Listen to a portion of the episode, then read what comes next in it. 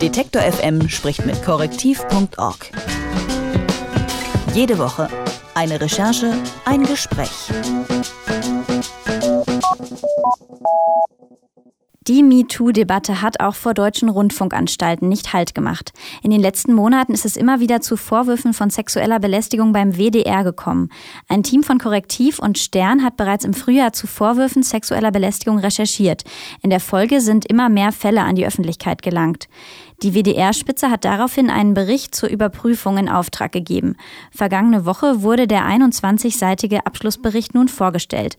Die Prüferin Monika Wulf-Mattis attestiert dem WDR darin strukturelle Defizite im Umgang mit sexueller Belästigung. Ich spreche mit Martha Oros von Korrektiv, die an der Recherche zur Enthüllung der ersten Fälle beteiligt gewesen ist. Hallo Martha. Ja, hallo. Ihr habt im April die Ergebnisse eurer Recherchen veröffentlicht und damit das Thema an die Öffentlichkeit gebracht. Kannst du noch mal kurz zusammenfassen, um welchen konkreten Fall es da am Anfang ging? Also in der ersten Geschichte ging es um einen ehemaligen Auslandskorrespondenten, der für den WDR tätig war. Es ging um Vorwürfe von sexueller Belästigung.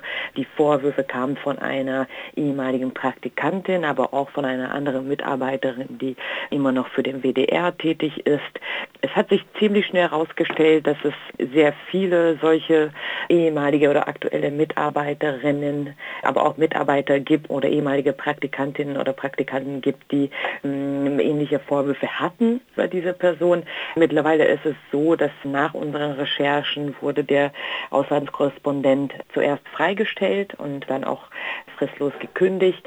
Interessant ist, dass er wollte nach seiner Kündigung gegen den Sender, gegen WDR klagen. Jetzt hat er aber vor einigen Tagen diese Klage zurückgezogen. Das heißt, dass er nicht mehr gegen seine Kündigung klagen wird. Es ging aber auch noch um zwei weitere Fälle, die wir dann veröffentlicht hatten.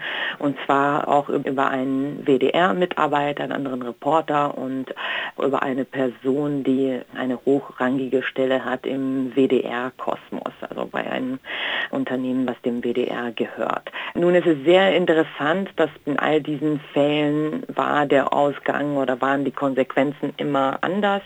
Die Person, also der WDR-Reporter, über den wir noch recherchiert hatten und wo es auch Vorwürfe von sexueller Belästigung gab, der konnte jetzt vor kurzem zum Sender zurückkehren, zwar mit einer Ermahnung, aber in seinem Fall war das dann gar nicht mehr so einfach für den Sender, sich zu entscheiden und gar nicht so einfach, diese Fälle zu überprüfen, die teilweise auch viele Jahre zurückliegen. Und in dem dritten Fall warten wir noch auf eine Entscheidung. Da ist die Geschichte, da ist die Untersuchung, die Ermittlungen sind gar nicht abgeschlossen. Ein Problem in diesen Fällen, jetzt auch in der ganzen MeToo-Debatte, ist ja immer wieder, dass manchmal rechtlich gar nicht so ganz klar gefasst ist, was da nun strafbar ist und was nicht. Es ist oft eine Grauzone, in der sich das bewegt. Wie war das denn konkret in den Fällen, um die es jetzt bei euch ging? Also wir hatten das ein bisschen anders wahrgenommen, weil wenn wir den Leitfaden der Antidiskriminierungsstelle des Bundes liest zum Thema sexuelle Belästigung am Arbeitsplatz, da gibt es ganz konkrete Angaben, ganz konkrete Punkte, wie man sexuelle Belästigung am Arbeitsplatz definieren kann. Und äh, es gibt auch dazu ganz konkrete Angaben, welche unterschiedliche Stufen von Sanktionen, Konsequenzen äh, es geben muss in einem Arbeitsplatz, je nachdem, wie schwer diese Vorwürfe liegen. Das heißt, gab tatsächlich ähm, ein Widerspruch dazwischen, was oft der Sender dann auch behauptet hat und was eigentlich diese Empfehlung von der Antidiskriminierungsstelle des Bundes beinhaltet. Und das wurde auch von der Prüferin Monika Wolf-Mattis auch nochmal wiederholt.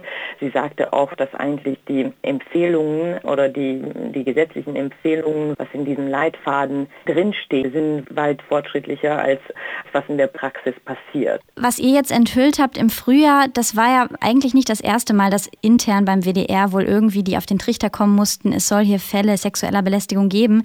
Denn ein Korrespondent Arnim Staud hatte wohl schon 2010 Vorwürfe gegen einen Kollegen gemeldet. Darauf soll nicht reagiert worden sein. Warum denn?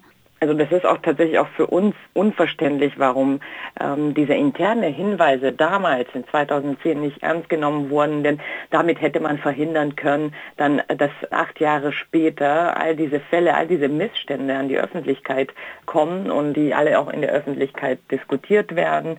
Also damals wahrscheinlich war das so, dass man diese Beschwerden von den Frauen, es waren meistens Frauen, die sich für diese Person beschwert haben wegen sexueller Belästigung, dass diese Beschwerden nicht wirklich ernst genommen wurden. Und was auch die Prüferin jetzt in der Auswertung des Abschlussberichts auch erwähnt, viele Frauen hatten damals auch Angst davor, dass sie berufliche Nachteile erleiden können, wenn sie sich beschweren. Und dadurch gab es ganz viele anonyme Hinweise. Es gab ganz wenige Frauen oder kaum Frauen damals, die dann auch mit Klarnamen intern gesagt hätten, ja, das ist mir passiert, äh, diese Person hat seine Macht missbraucht und hat mich belästigt. Es, also es gab dagegen mehrere anonyme Beschwerden. Darauf hat der Herr Staud auch aufmerksam gemacht intern. Die Gleichstellungsbeauftragte hat damals diese Beschwerden eindeutig als sexuelle Belästigung eingestuft und hat auch darum gebeten, dass man irgendwie diese Fälle auch aufarbeitet und damit was anfängt. Und es ist trotzdem nichts passiert. Das ist eigentlich das, was in den vergangenen 20, 30 oder vielleicht noch mehr Jahren eigentlich beim WDR und sicherlich auch bei vielen anderen Organisationen mit solchen Beschwerden, mit solchen Vorwürfen dann passiert ist. Keiner hat so wirklich die Frauen ernst genommen, wurde als Kavaliersdelikt angesehen. Es war natürlich auch nicht darauf hingewiesen, dass sexuelle Belästigung am Arbeitsplatz überhaupt nicht toleriert wird und dass das auch möglicherweise auch juristische oder arbeitsrechtliche Konsequenzen haben kann. Die vom WDR beauftragte Prüferin Monika Wulf-Mattis hat ja jetzt in diesem Abschlussbericht einen Kulturwandel in der Rundfunkanstalt gefordert. Sie spricht Zitat von der Spitze des Eisbergs und von subtilen und verdeckten Formen von Diskriminierung. Ist deiner Meinung nach mit diesem Bericht jetzt die Aufarbeitung getan? Es wäre wirklich falsch zu denken, dass mit diesem Abschlussbericht jetzt alles getan ist, denn wie die Prüferin auch formuliert hat, die Arbeit fängt jetzt an und es kommt natürlich auf den Sender, auf den WDR, dass sie wirklich diese Empfehlungen, was auch der Abschlussbericht beinhaltet, ernst nehmen. Zum Beispiel, dass sie eine externe sogenannte Clearingsstelle einrichten, weil die bisherigen Erfahrungen gezeigt hatten, dass die Betroffenen sich eigentlich kaum an den Arbeitgeber wenden mit den Beschwerden und dass es viel einfacher ist, externe, unabhängige Personen da zu haben, die diese Beschwerden zum Beispiel aufnehmen. Das war eine der Empfehlungen. Wir müssen jetzt schauen, ob der Intendant Tom Bucho tatsächlich diese Empfehlungen auch ähm, umsetzen kann oder umsetzen will. Was er schon zugegeben hat, beziehungsweise was er künftig mehr machen will, ist, dass er enger mit dem Personalrat zusammenarbeiten will, mehr auf den Personalrat hören will, damit er sicherlich auch viel mehr mitbekommt von den Beschwerden, von den unterschiedlichen Problemen, die da vielleicht ein schlechtes Klima auch verursachen können. Über die Vorwürfe der sexuellen Belästigung beim WDR und den internen Abschlussbericht habe ich mit Martha Oros von Korrektiv gesprochen. Sie hat zu den Vorfällen recherchiert und mir geschildert, ja, welche Arbeit der Aufarbeitung jetzt noch ansteht. Danke, Martha. Ja, danke dir. Detektor FM spricht mit korrektiv.org. Jede Woche eine Recherche, ein Gespräch.